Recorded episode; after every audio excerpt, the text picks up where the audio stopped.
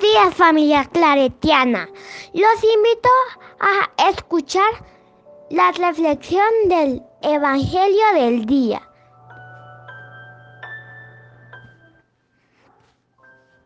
Petición del día. Jesús fortalece nuestra fe y abre nuestro corazón hacia el prójimo